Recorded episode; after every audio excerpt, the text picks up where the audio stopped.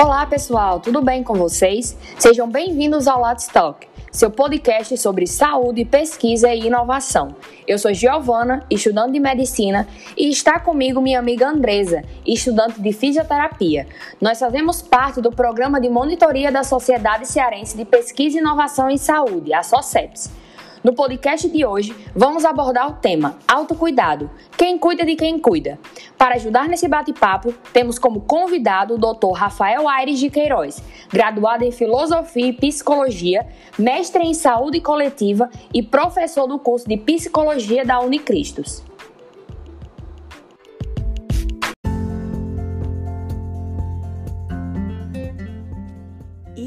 Mesmo, Giovana. Se há uma palavra que deverá ser cada vez mais incorporada ao dicionário e à rotina dos brasileiros a partir da pandemia do coronavírus, é o autocuidado.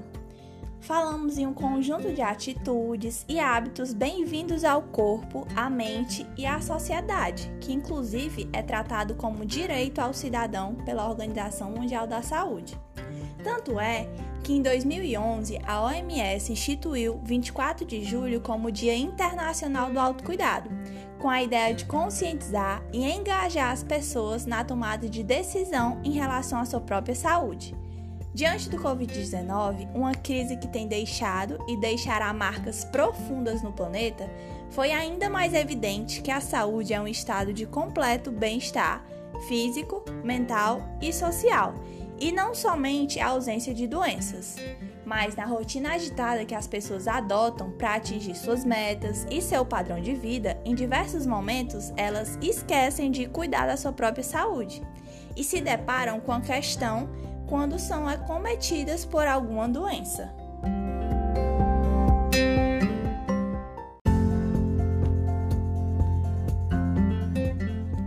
Olá, Dr. Rafael, tudo bem? Seja bem-vindo. De antemão, a equipe da SOCEPS agradece a sua participação em colaborar conosco. Sabemos que é muito comum encontrar profissionais que cuidam de outro ser humano e por vezes se esquecem de si mesmos. Sendo assim, sofrem consequências nocivas à própria saúde, principalmente no contexto pandêmico atual, no qual muitos profissionais estão inseridos em períodos exaustivos de trabalho. Então, minha primeira pergunta diz respeito a como está repercutindo as implicações desse cuidado profissional de saúde, ou seja, quem cuida das pessoas que cuidam da saúde da nação.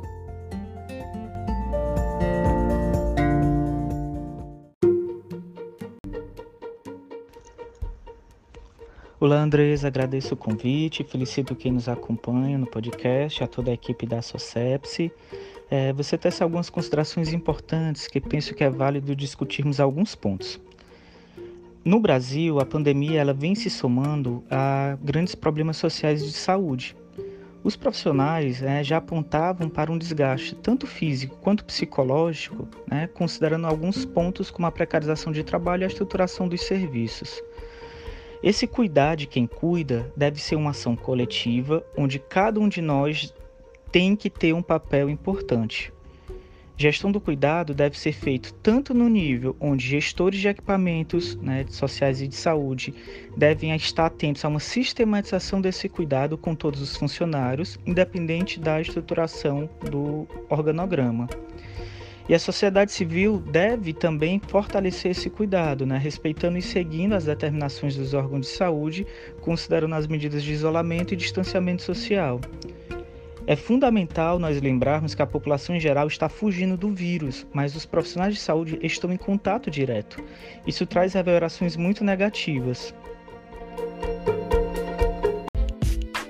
Excelente colocação, doutor Rafael. Diante disso, sabemos que essas repercussões vão além do âmbito do trabalho, interferindo até na vida pessoal desses profissionais. Então, como essas práticas de autocuidado podem ser colocadas em prática tanto no trabalho quanto em casa?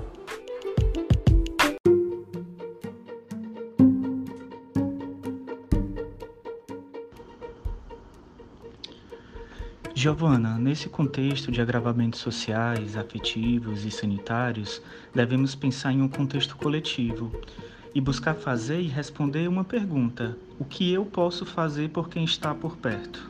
Eu penso que essa seria uma frase central aí para a gente refletir, tá? E buscar essa ação.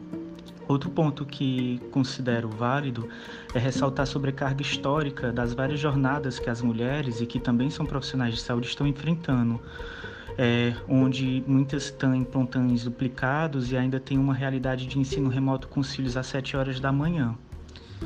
E aí penso que em uma ação prática, né, o primeiro é que é, todos devem buscar identificar como é que você se sente nomear essas emoções.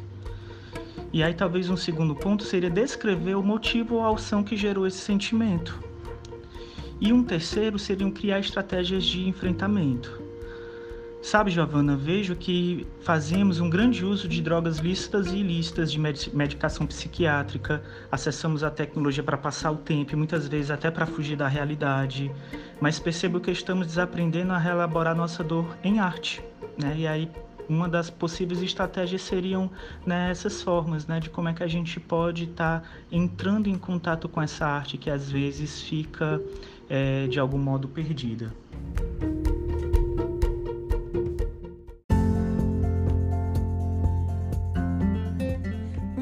frase que me impactou bastante foi quando eu ouvi que deveríamos mudar a percepção de que o paciente é sempre o primeiro para o paciente sempre, mas nem sempre o primeiro, que vai justamente ao encontro do que estamos falando.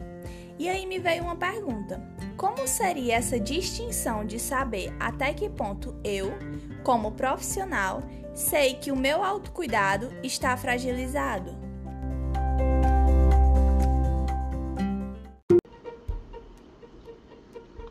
Andrés, essa é uma colocação muito importante. É, existe esse imaginário que o profissional da saúde é só isso, mas não, também somos humanos, demasiadamente humanos, como escreve Nietzsche. Também sofremos, sentimos dor, amamos e buscamos resistir. Essa existência e resistência é o que é bonito na vida. Mas apesar de existirem as definições de saúde, eu penso na saúde como um nome próprio. Né? O que é que isso significa? Cada um de nós deve buscar dar esse significado de forma particular. Nesse sentido, a resposta psicológica às situações de estresse ela é individual, né, com manifestações únicas.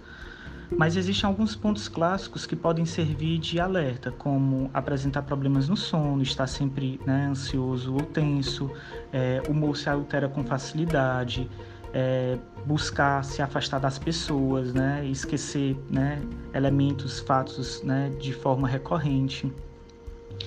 E aí, quando a gente né, pensa em tudo isso, o que nós devemos fazer é buscar fortalecer a nossa rede de apoio e buscar ter esse olhar e cuidado de si.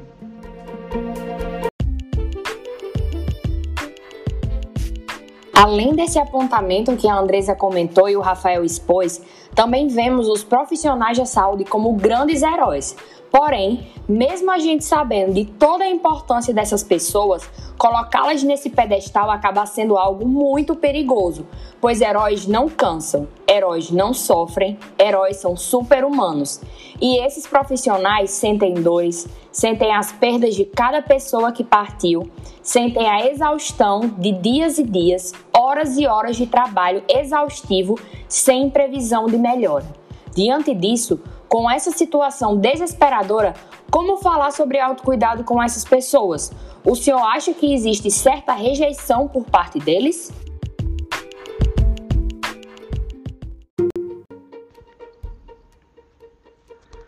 Giovana, para buscar de alguma forma fazer uma tessitura da sua colocação, é, eu vou fazer referência a um poeta, dramaturgo e jornalista que se chama Maciej Wisnik, é, que em um dos seus textos ele diz que na vida não existe equilíbrio, só equilibristas. E aí é interessante quando a gente né, escuta isso, é, na vida não existe equilíbrio, só equilibristas, né? Quem, quem nunca, né? se deparou com essa situação, né, de estar tá se equilibrando aí com as muitas tarefas e, e muitas possibilidades de, de ser e estar no mundo, né? E aí eu gosto dessa frase porque ela ilustra a nossa tentativa perene na busca de uma noção de estabilidade. Você fala dessa ideia de heróis, mas quando observamos os super-heróis sem suas roupas, é, todos têm questões e demandas afetivas e psicológicas. O sofrimento é marca do humano e situações de mal-estar farão parte de toda a nossa vida em algum momento. E o que sentimos e não elaboramos é, vem por meio de sintomas. Nós vivemos na era das redes sociais, onde tudo é belo e bom, mas isso não, é, se a gente não considerar, né, acaba sendo uma grande ilusão. E aí nós precisamos falar sobre os nossos medos, nossas angústias, incertezas, fragilidades e impossibilidades. E um processo de, de análise ou, ou terapêutico ele serve para isso, tá?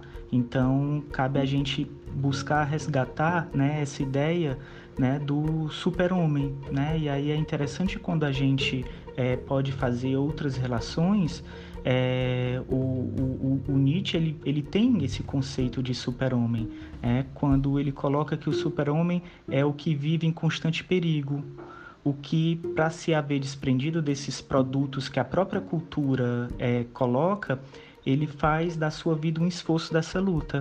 E aí que a gente possa ser esse super-homem nietzschiano, né? que é justamente o oposto desse super-homem inatingível.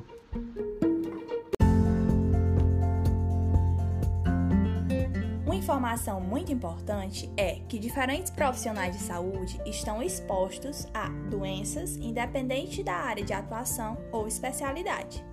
E estudos também demonstram que os riscos de desenvolvimento de burnout e estresse são eminentes dentro da área da saúde. Para quem desconhece, burnout ou síndrome por exaustão profissional é uma doença ocupacional marcada principalmente por exaustão emocional, despersonalização e baixa realização de trabalho. É o resultado de largos períodos de contato com as contínuas pressões frente às ameaças vindas de fora, como por exemplo o ambiente profissional, que pode tornar-se a fonte de circunstâncias geradoras de emoções, sentimentos e de uma gama de pensamentos que podem abater o corpo, afetar as relações de trabalho e da vida pessoal. O organismo humano ele foi capacitado para viver diferentes experiências que demandam diferenciados níveis de resposta. Todas elas ativam um sistema de retorno que integram o físico, o psíquico e o social, a uma forma consciente do que acontece, provocando mais ou menos uma pressão interna. O organismo está exposto a uma gama diversificada de estímulos, dos quais a maior parte deles está relacionado às expectativas frente ao desconhecido.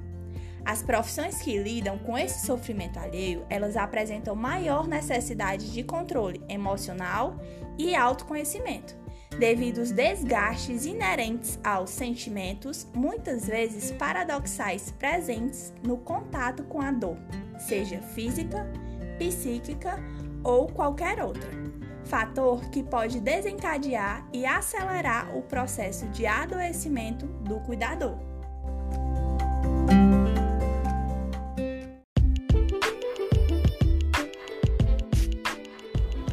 Bem pontuado, Andresa. Somado a isso, tem toda uma pressão extra sobre essas pessoas, visto que muitos profissionais faleceram vítimas da Covid-19 Sabemos que os profissionais de saúde estão especialmente vulneráveis à doença. E na região das Américas, de acordo com a diretora da Organização Pan-Americana de Saúde, Carissa Etienne, temos o maior número de profissionais de saúde infectados no mundo. E nossos dados mostram que quase 570 mil profissionais de saúde nas Américas ficaram doentes e mais de 2,5 mil sucumbiram ao vírus. Ou seja, Nenhum outro grupo sentiu de forma mais aguda do que os próprios homens e mulheres que compõem nossa força de trabalho em saúde. Logo, diante disso, diante de toda essa sobrecarga, como esses profissionais vão conseguir lidar com todo esse luto, desamparo e desesperança?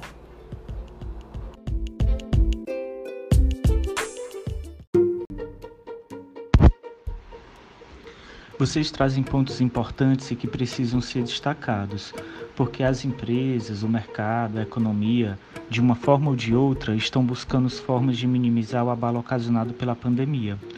Os profissionais estão buscando se proteger e proteger os seus, Mas para quem está na linha de frente, isso não é tão simples assim, porque o perigo é real e atualizado em cada turno de trabalho.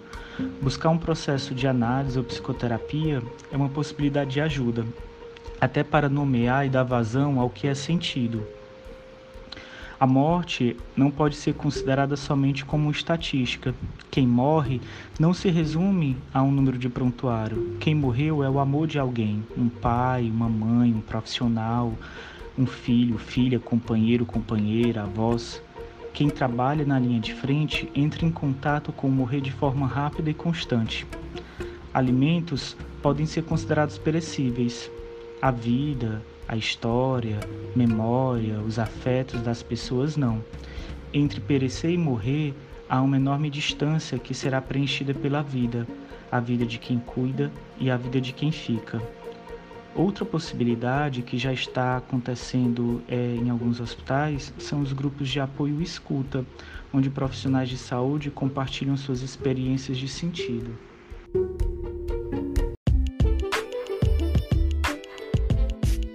Nesse interim, ainda temos a situação dos profissionais recém-formados que estão prestes a trabalhar no auge da pandemia. Como eles podem se preparar para o que vão enfrentar? Existe alguma dica, algum conselho para eles não entrarem tão perdidos?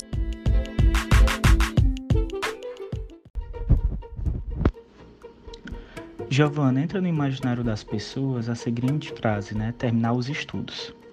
Eu não considero essa afirmação como algo que deva ser importante.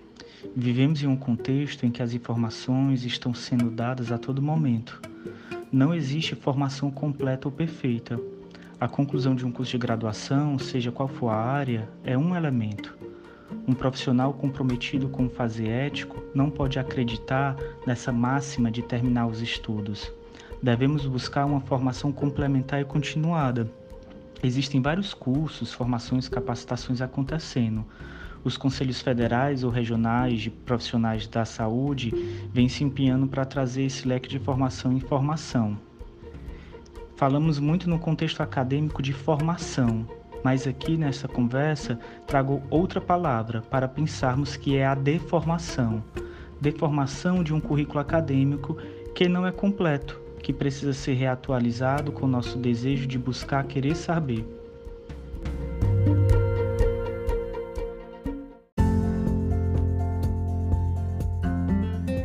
Muito bem pontuado, professor. É de conhecimento de todos que estamos vivendo um tempo de desafios sem precedentes e o profissional de saúde está na linha de frente da luta contra o coronavírus. Você está tomando decisões e trabalhando em ambientes que você nunca imaginou. Talvez esteja se sentindo ansioso, com medo, triste, decepcionado ou oprimido. Em tempos difíceis como esse, é muito importante não se esquecer da sua saúde mental e física. Então, queremos compartilhar com vocês dicas sobre a importância do autocuidado durante e após uma pandemia, como a do Covid-19. Não é, doutor Rafael?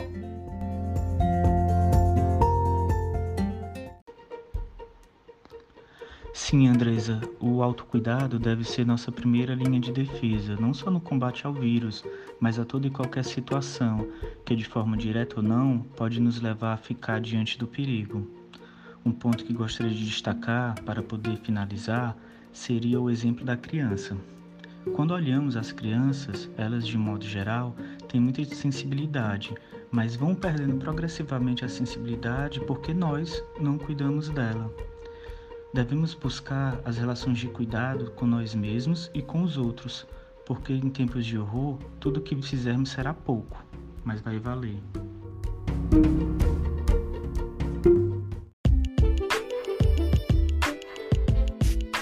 Bom, pessoal, a conversa está muito boa, mas infelizmente encerramos por aqui o nosso segundo episódio.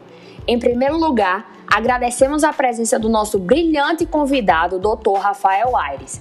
Na descrição deste episódio, segue as redes sociais dele, bem como as referências utilizadas. No próximo episódio falaremos sobre fake news, então fiquem atentos, compartilhem nosso episódio com seus amigos e nas redes sociais. Não deixem de nos seguir e assinar nosso podcast. Estamos nas principais plataformas de streaming.